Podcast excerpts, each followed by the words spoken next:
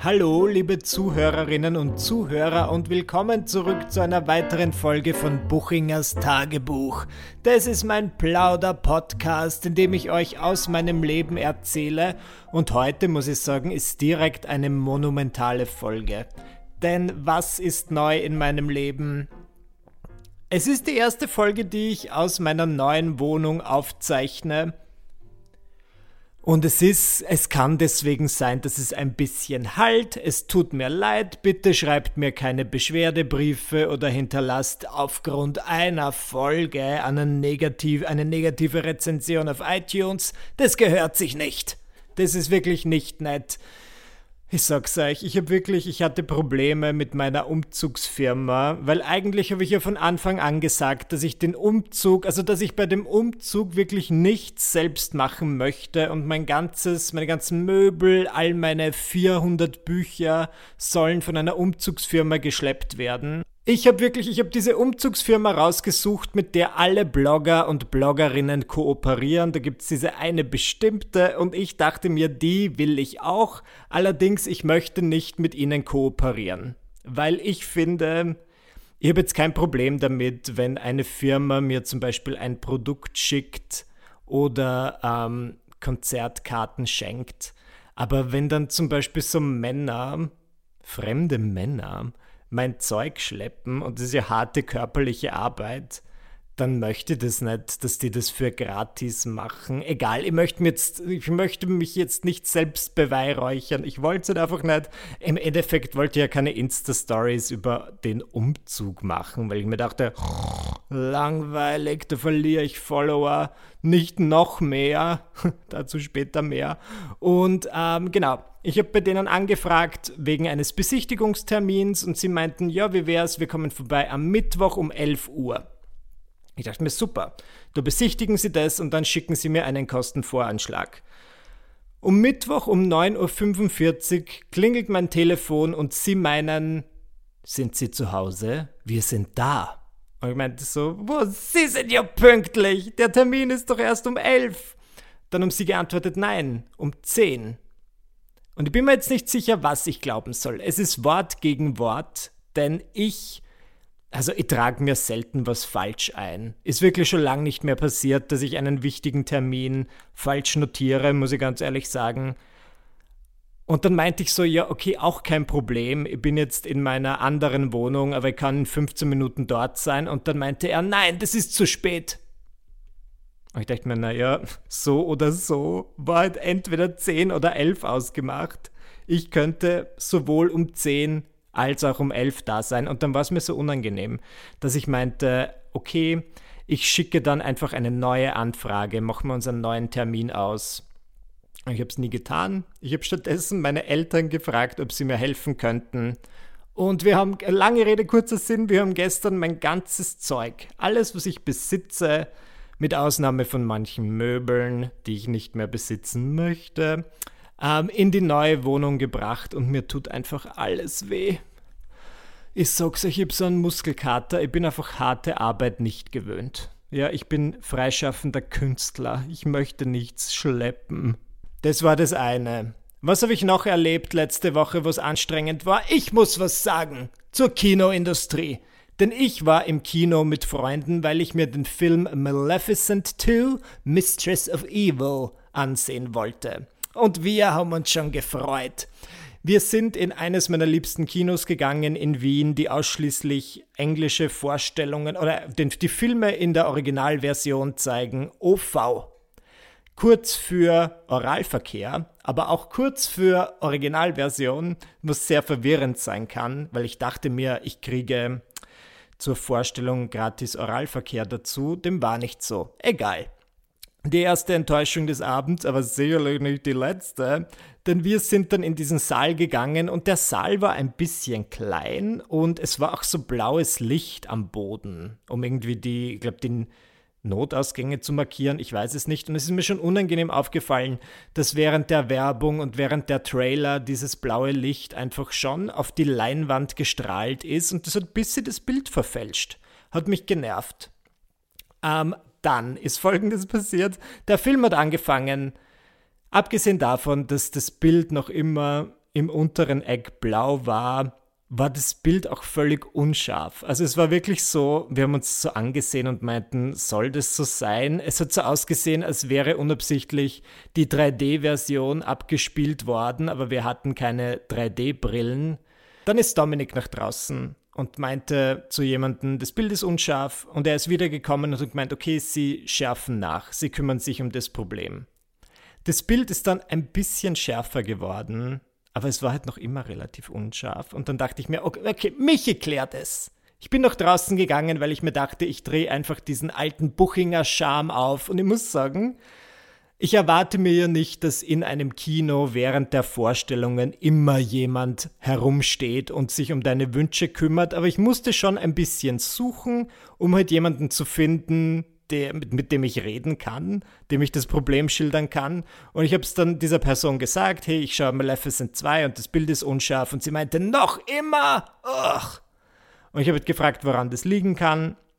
Und sie hat gesagt, ja, der Projektor hat sich irgendwie auto von selbst unscharf gemacht und jetzt muss man während des Films manuell nachschärfen. Und es waren halt die ersten drei Minuten des Films. Ja, in meiner Meinung nach hätte sie auch gut einfach den Film stoppen können und nachschärfen können, weil ich finde es ja der arg, dass du. Also halt die, wir haben halt die, die, ersten Minuten relativ wenig erkannt. Es wurde auch Text eingeblendet, den man nicht lesen konnte. Dann hat sie nachgeschärft und es wurde ein bisschen besser, aber es war halt noch immer nicht so gut. Und dann lief der Abspann und dann war halt wieder Text eingeblendet. Und ich finde, erst am Text erkennst du dann, wie unscharf es wirklich ist. Und es war halt bis zum Schluss noch immer relativ unscharf. Und ich dachte mir, das ist halt einfach frech. Also ich bin dann wirklich, muss ich ganz ehrlich sagen, ich habe dann, ich mache sowas normal nicht, aber an dem Abend habe ich beschlossen, okay, ich schreibe einen Beschwerdebrief an das Kino, weil das kann doch nicht sein, dass du 8 Euro Eintritt zahlst und dann hat dieser Film eine Qualität, wo ich ihn mir halt einfach so viel besser im Internet hätte ansehen können. Den kann ich illegal downloaden schon längst. Ich habe mich aber extra dafür entschieden, ich gehe ins Kino, ich unterstütze ein Kino und dann zeigen die halt einfach so eine 0815 nicht scharfe Version davon. Hat mich wirklich ziemlich aufgeregt und ich dachte mir, ich möchte mir jetzt nicht beschweren, weil ich ein Kinoticket gratis möchte oder was auch immer. Mir geht es halt einfach darum, dass sowas in Zukunft nicht mehr passiert. Und ich finde, dass es wirklich wichtig ist. Und vielleicht sage ich das nur, weil ich jetzt in ein Alter komme, wo ich schon langsam ein alter Stinkstiefel werde. Aber ich finde es halt wichtig, die Meinung zu sagen und auch die Leute oder die Unternehmen, die Firmen, die Etablissements darauf aufmerksam zu machen, wenn irgendwas nicht so gut ist weil daraus können sie ja lernen für die Zukunft und für andere Kunden. Und ich habe mir das jetzt wirklich vorgenommen, auch wenn ich in einem Restaurant esse und es ist nicht gut, es schmeckt mir nicht, es ist zu salzig, dann servieren sie manchmal, dann servieren sie ab und sie fragen, und wie hat's geschmeckt? Und ich sage immer ausnahmslos, super! Auch wenn es komplett scheiße war. Und ich, ich möchte das nicht mehr machen, weil denen ist ja geholfen, wenn ich Feedback gebe. Wenn alle sagen, oh, es war super und in Wahrheit war es das nicht und sie gehen einfach nicht mehr hin, weil es eben nicht gut geschmeckt hat, dann sperrt dieses Restaurant in einem halben Jahr zu und sie denken sich, warum mussten wir schließen? Alle haben doch gesagt, es war super.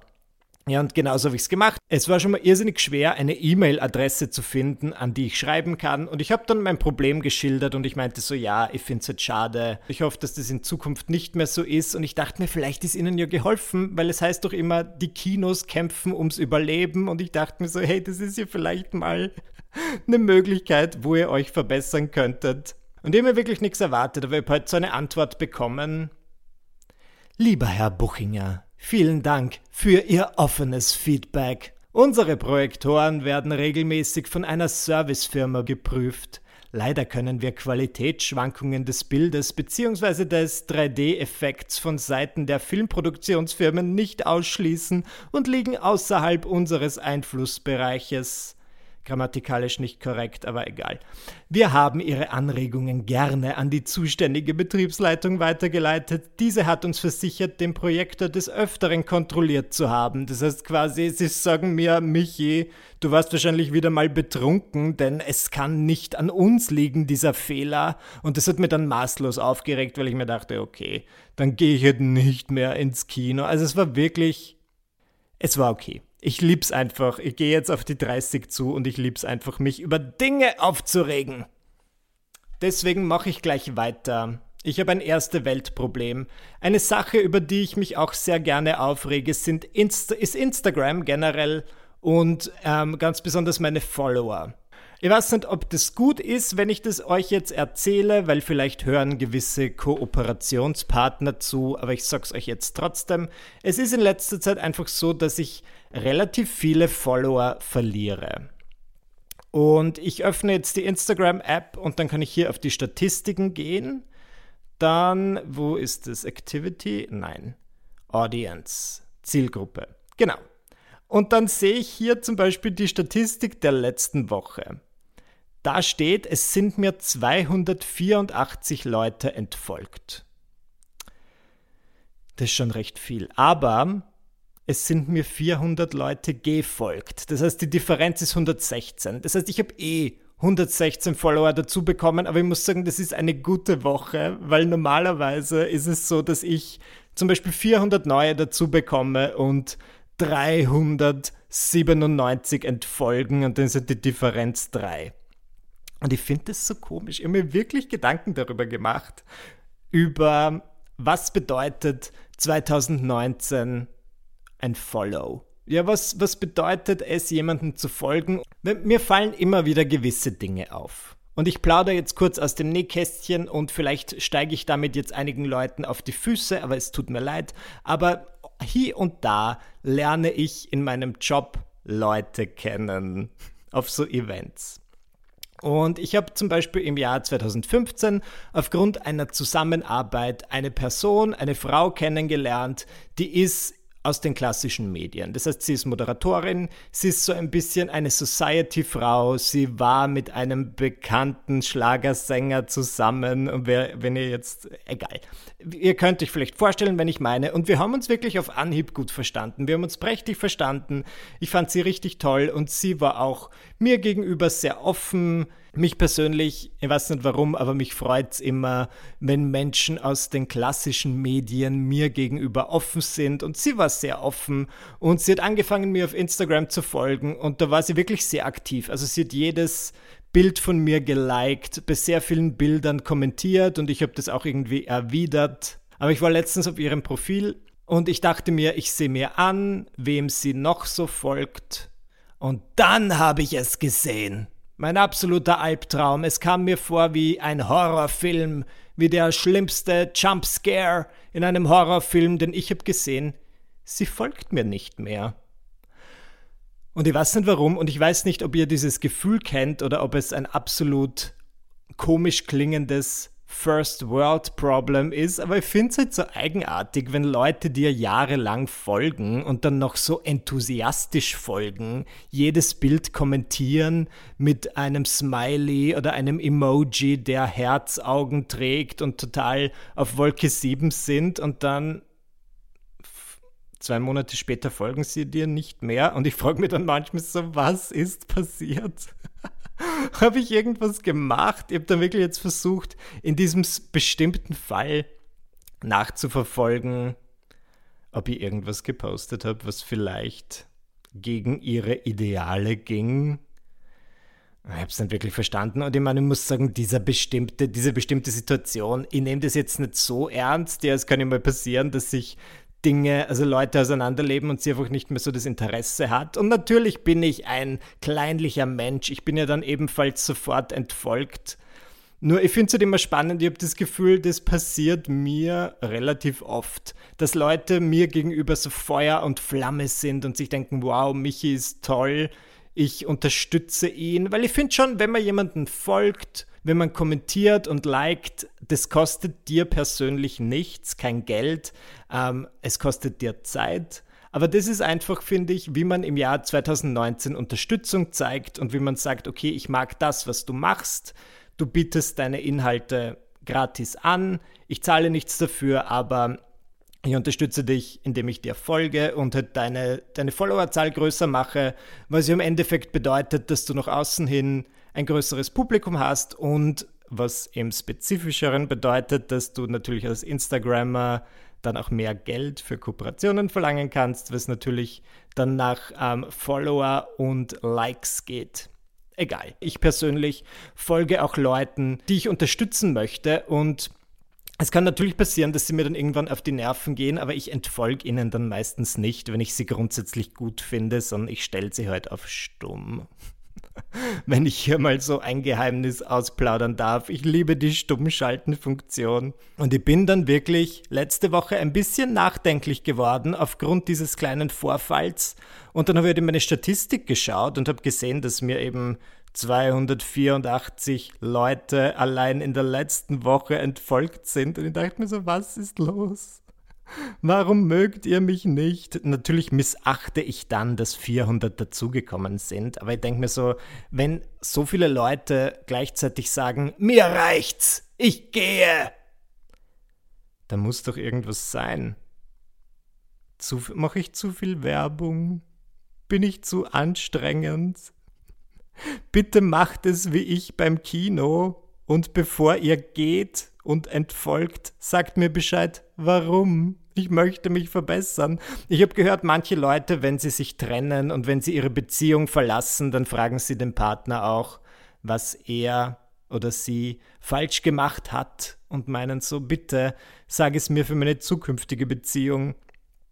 Das würde ich schon irgendwie, also es würde mir wirklich interessieren. Ich weiß nur nicht, ob ich die Kritik ertragen kann. Ich bin ja jetzt nicht, es ist ja nicht, nicht so, als hätte ich irgendwie was total Schlimmes gesagt oder eine rechte Parole angestimmt in meiner Insta-Story. Ich erlaube mir ja wirklich selten was Kontroverses. Ich finde das dann manchmal irgendwie witzig. Ein Freund von mir, der ist ebenfalls gut im Instagram-Geschäft und er hat die Theorie, dass es die Leute einfach überfordert, wenn man zu viel postet. Also es ist mir auch schon aufgefallen, wenn ich eine Zeit lang nichts poste, keine Stories, keine Fotos, also keine Beiträge im Feed, einfach nichts, dann steigen, dann steigt einfach meine Followeranzahl. Und sobald ich dann aber ein bisschen zu viel poste oder ein bisschen zu viel Persönlichkeit zeige, mal, mal wieder mein Schandmaul zu weit aufreiße, dann entfolgen mir halt die Leute. Und ich finde es spannend, weil würde das bedeuten, dass das, was auf Instagram gut funktioniert, einfach, wenn du eine persönlichkeitslose Person ohne jegliche Meinungen bist, einfach nur hübsch, keine Bildunterschriften, wenn dann nur so inspirational Quotes. Träume nicht dein Leben, lebe deinen Traum. Vielleicht wird es dann besser klappen, ich weiß es nicht.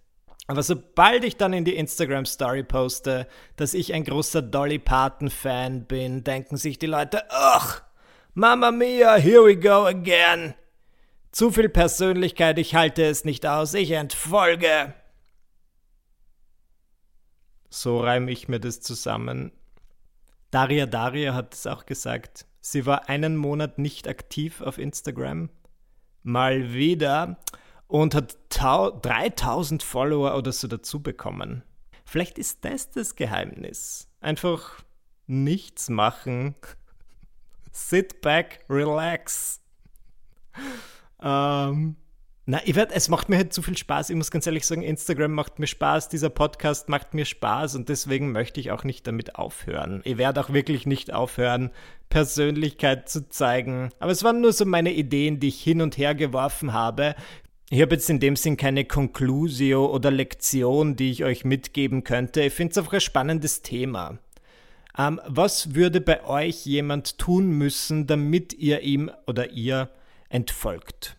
Das würde mich mal interessieren. Das könnt ihr mir gerne sagen auf Instagram per Direktnachricht an Michi Buchinger. Es müsste, glaube ich, wirklich was sein, wo ich einen völlig falschen Eindruck von der Person hatte und sie irgendwie in der falschen Schublade hatte. Also wo ich zum Beispiel dachte, sie wäre eine linke Klimaaktivistin und im Endeffekt ist sie eine rechtsradikale Nespresso-Kapseln in den Ozean werfende SUV-Fahrerin.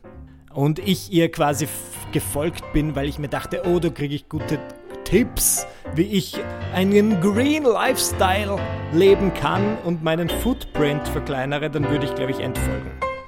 Weil das dann nicht das ist, was ich mir erwartet habe. Naja, egal. Ich hoffe, diese Podcast-Folge war alles, was ihr euch erwartet habt und noch viel mehr. Und wenn nicht, dann tut's mir leid. Danke, dass ihr wieder mit dabei wart und bis zum nächsten Mal. Ciao.